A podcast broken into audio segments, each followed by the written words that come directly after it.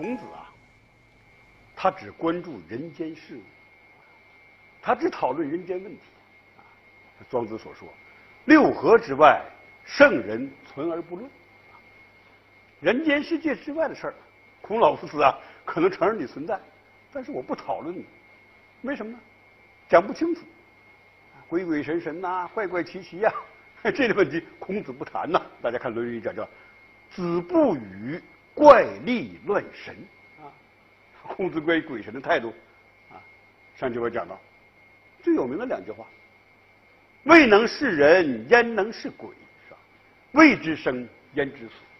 人还没伺候明白了，先别让我伺候鬼呀！活着就够烦的了，先别谈死啊！这种态度很聪明啊，谈不清楚的我不谈。但是有学生不干呢，因为人呐都有一个行上倾向，都有一个行上的这种追求，啊，总有一种追问的本能，好奇心呐，还是怎么着啊？是吧？求知欲啊！孔子这样讲了。但有学生不干，他有个著名的学生叫子贡，啊，这子贡啊是他的字，是这个人的字，啊，他的姓名叫端木赐啊，父姓端木，单名一个赐，这个端木赐，这个子贡啊，是孔子的学生中啊非常有名的一位，他敢纠缠老师啊，他为什么敢纠缠老师啊？啊他和老师的关系稍微特殊一点。第一，子贡对老师最有感情，孔子的学生对老师都有感情。为什么？因为孔子啊，对学生是有教无类，非常民主。学生佩服老师的学问，更佩服老师的人格。啊，所以对老师非常尊敬。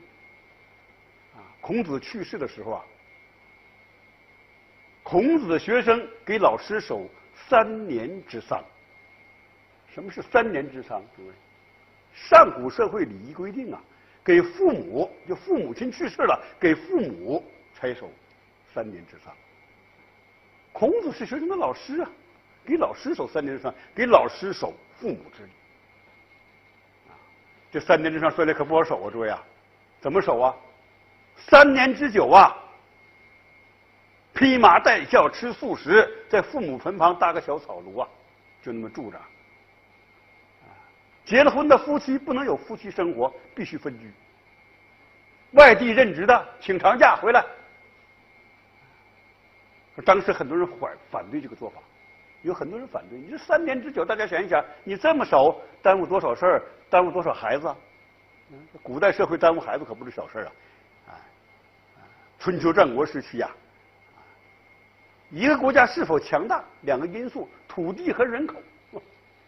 啊，土地广大，人口众多，国家才强大。嗯，当时为什么战国初期说楚国和齐国最强大？楚国的疆域最广，北至河南南部，南至两广，西至四川，东至大海，疆域最广，所以说是大国。齐国呢，人口最多，非常重视人口。当时，他这种做法，三年之丧。耽误多少事儿，耽误多少孩子，所以很多人反对，墨家坚决反对，啊，也是墨和这个和儒家呀，啊，专门 PK 的墨家坚决反对，因为墨家重生殖，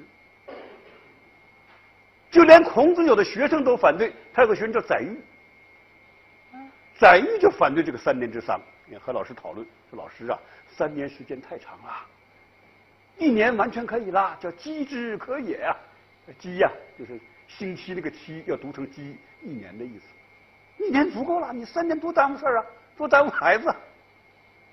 哎，孔子就批评宰予。哎，孔从孔子对宰予的批评中，我们可以看出来孔子教人的一个特点，孔子的一个伟大贡献。孔子把中国上古的很多礼仪，说不清道不明的礼仪啊，哎，他用非常啊，非常非常。啊实用的、理性的啊，这样一些分析，这样一些啊理由，把它给解释的清清楚楚。就非常神秘的事物，到了孔子这里，他把它解释的入情入理呀，非常啊啊，非常易于理解。上古很多礼怎么来的？为什么那样？怎为什么这么规定？那讲不出理由来。为什么必须？为什么必须守三年之丧啊？为什么？在这这在孔子之前，没有人能解释清楚。哎，孔子怎么解释？大家看，宰予提出了三年太长啊！哎，孔子就批评宰予了，说：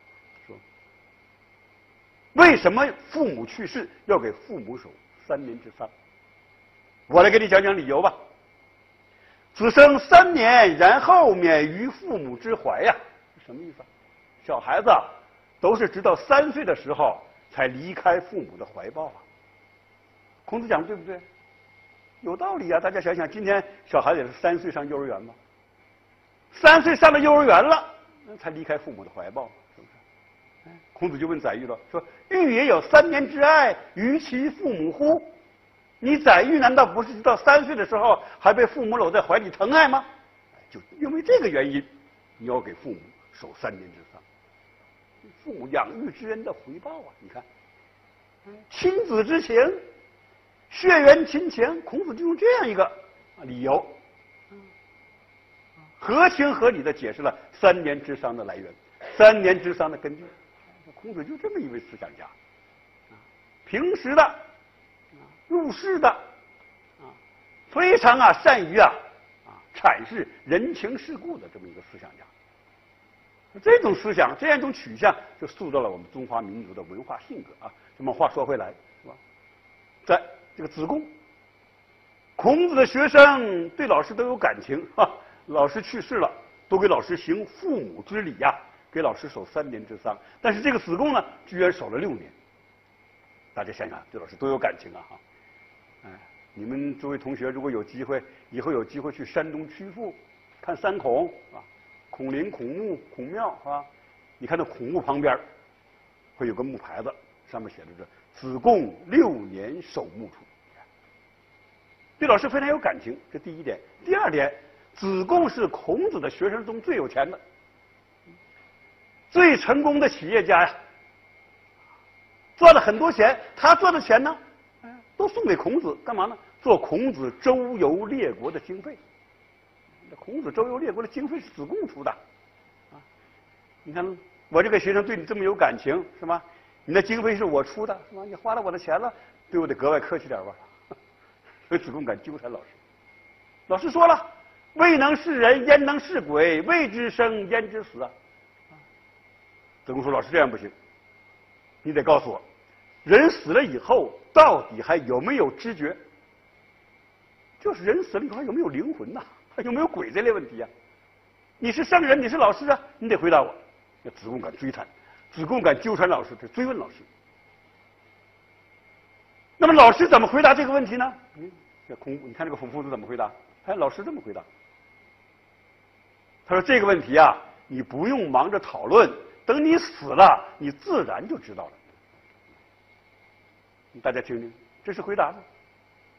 这是一种回避，还是一种回避？不回答，死了自然就知道。说孔子对这类问题，神神叨叨、怪怪奇奇，另外一个世界，这类问题，他从来不正面谈，包括一些形而上的问题，一些非常抽象的、非常玄虚的问题，孔子都很少谈。因此，孔子的学生说孔子嘛，子。夫子罕言，性与天道。人本质是什么？人的本性是什么？天道、宇宙、宇宙原理是什么？孔子很少谈这类问题。他关注的就是人间事物，怎么样做人呢？说起来，诸位，孔子啊，关注就这类问题。那么，孔子这样一种文化取向，你看，就培育了我们中华民族。一个世界，一个人生，这种入世情怀。因此，我们中华民族啊，各个领域、各个层面，啊，不同社会阶层，啊，不同文化领域，啊，从各个角度都在啊透露着这样一个文化信息，啊，啊，都在啊表述着这样一个价值取向。例如民谣讲：“只羡鸳鸯不羡仙。”什么叫做只羡鸳鸯不羡仙？鸳鸯什么意思？大家知道？鸳鸯鸟有个生理习性，什么生理习性？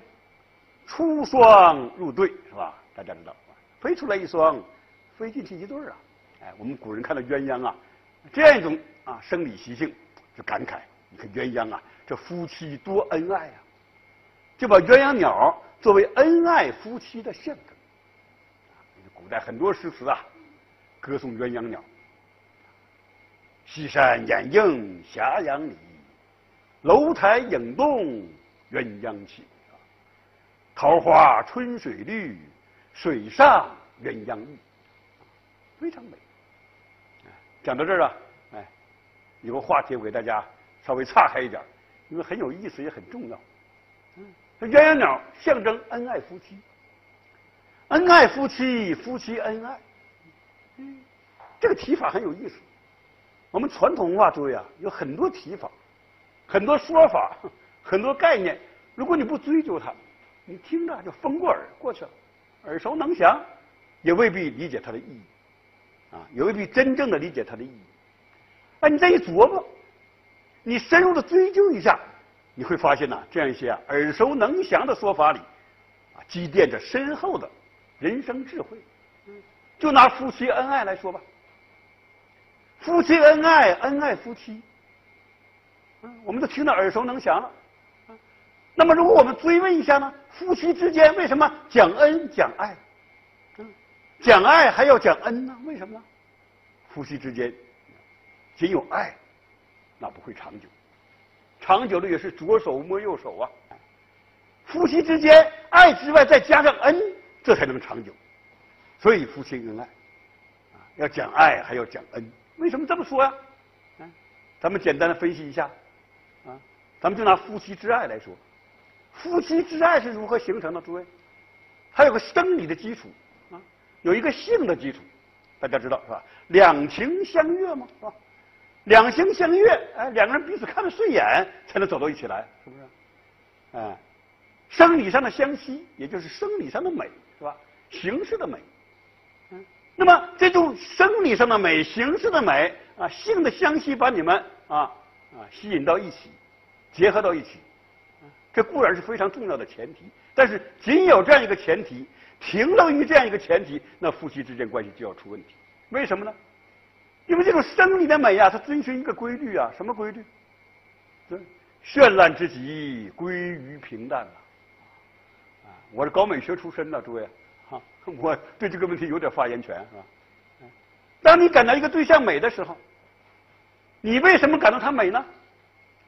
从审美心理学的角度分析，大家知道，你感到对象美产生美感吗？美感是一种心理活动啊，因此可以做审美心理学的分析呀。而任何心理活动都有生理机制，大家知道是吧？那么当你感到一个对象美的时候，你如何产生美感呢？哎，你从生理机制的角度分析，哎，对象对象的美，啊，那个特定的审美形式。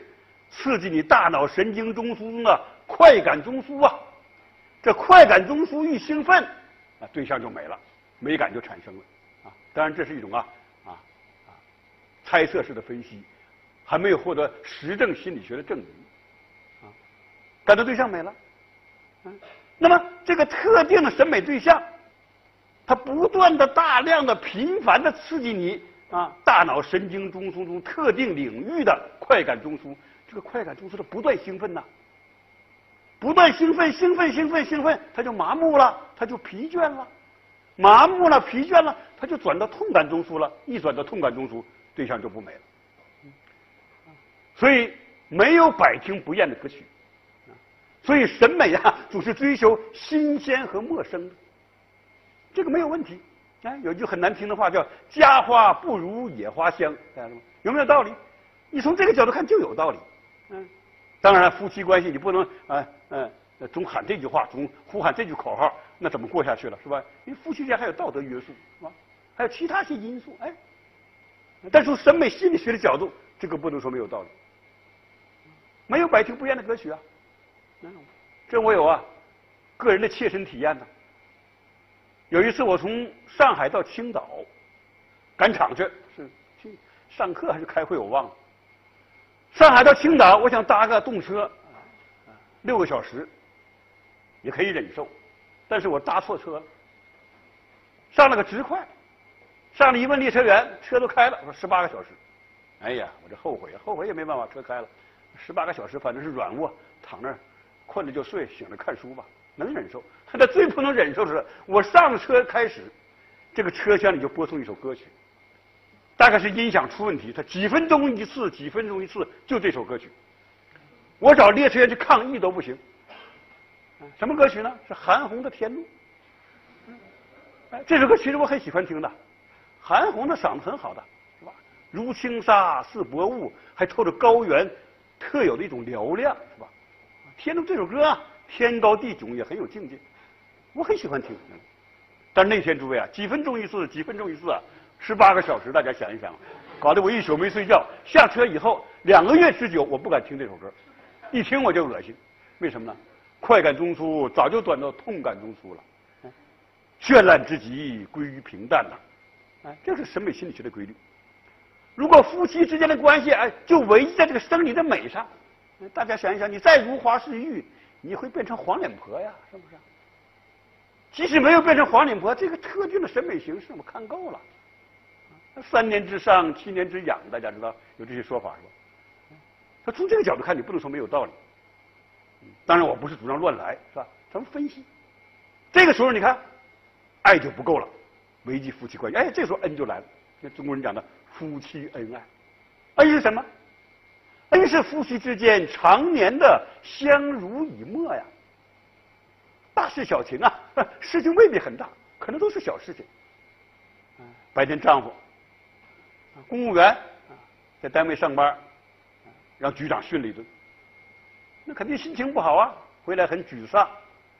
这妻子二话不说，哎，两个小菜炒上了，哎，烫壶小酒端上了，温声软语啊，一切烟消云散，这就是我的一切，无所谓。哎，你看，妻子白天在银行干了一天呐，腰酸腿疼的，回到家里，丈夫也是二话不说。捶捶肩，按按背，还把洗脚水都端上来了。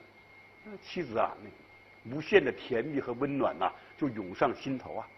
啊，这样一些小事小情，事情未必很大，特别有了孩子，那爱情的结晶，大家知道是吧？啊，无限的甜蜜，无限的幸福，就正在积累着，积累积累，形成一种恩。这个恩和那个爱进入良性互动，那你们夫妻之间，哎，就有银婚，就有金婚。上帝保佑你，你还有钻石婚。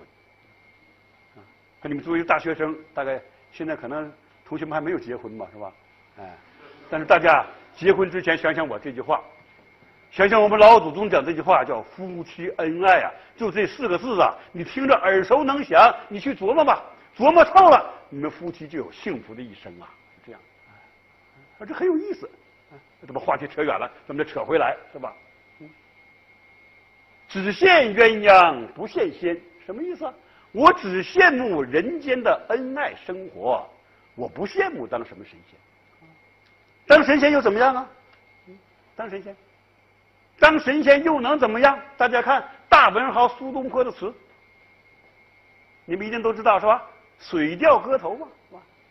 明月几时有？把酒问青天。不知天上宫阙，今夕是何年？是吧？我欲乘风归去，只恐琼楼玉宇，高处不胜寒呐！你看，下边两句来看：起舞弄清影，何似在人间？说谁呢？说嫦娥呢？嫦娥偷了丈夫的灵药，成仙了，飞到月亮上去了。飞到月亮上怎么样？诸位啊，飞到月亮上就后悔了。为什么呢？月亮上你说又没有咖啡馆，又没有卡拉 OK 啊。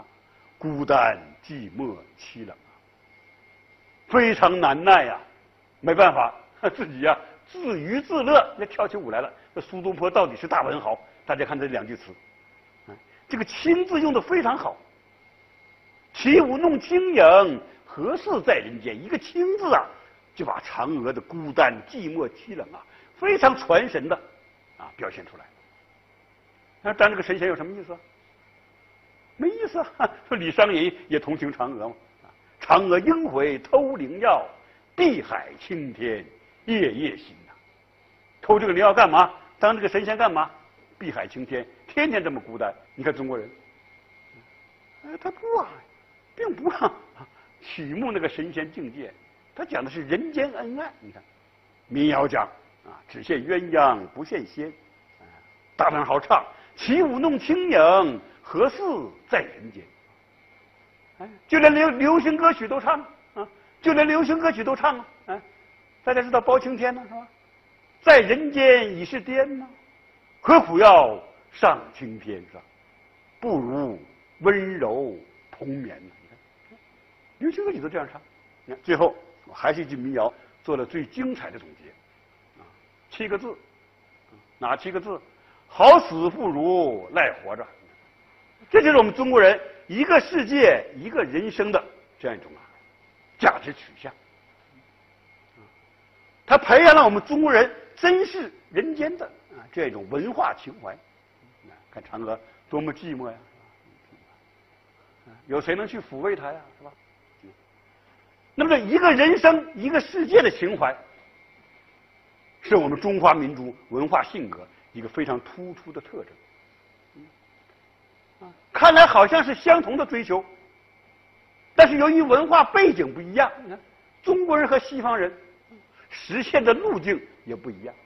啊，我举一个例子，有一句话大家大概都知道，叫什么？叫“四海之内皆兄弟”啊。这句话大家大概也是耳熟能详，是吧？“四海之内皆兄弟”啊，我们中国人讲，西方人也讲。中国人怎么讲？大家看《论语》，啊，《论语》这样说：“君子敬而无失，与人恭而有礼，四海之内皆兄弟也。”什么意思？你对人恭恭敬敬、彬彬有礼，你到哪都是朋友。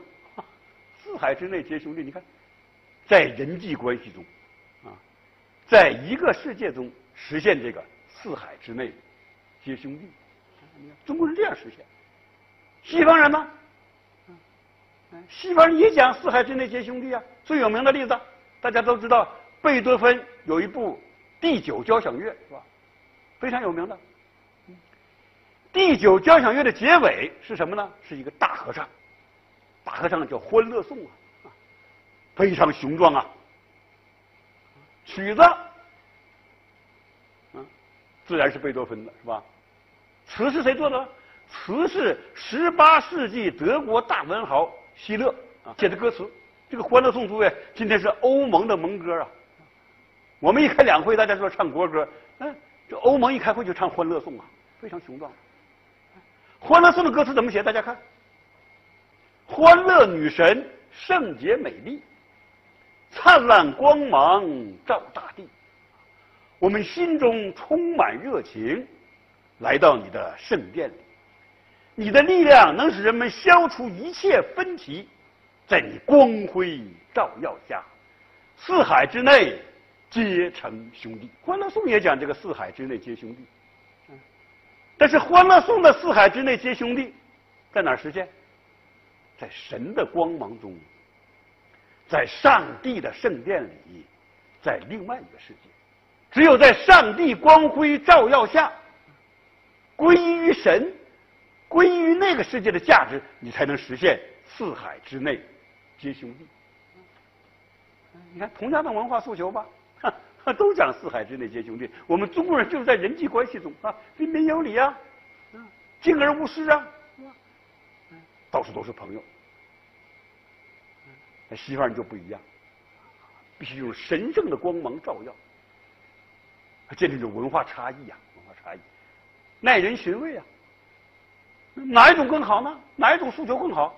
啊，两种都好，两种都好。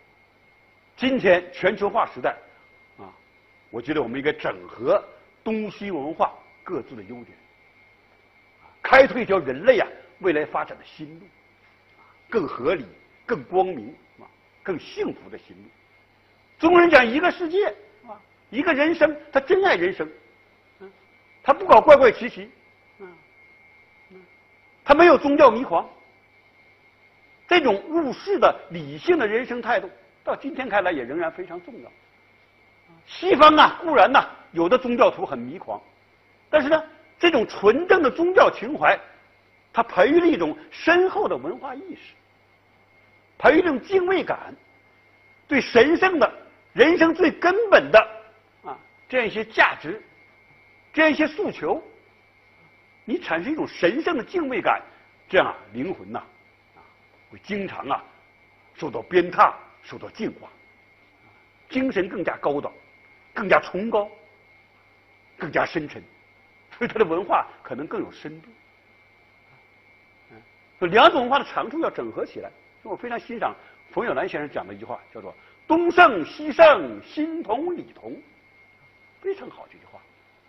既不要妄自菲薄，也不要妄自尊大啊！全球化时代啊！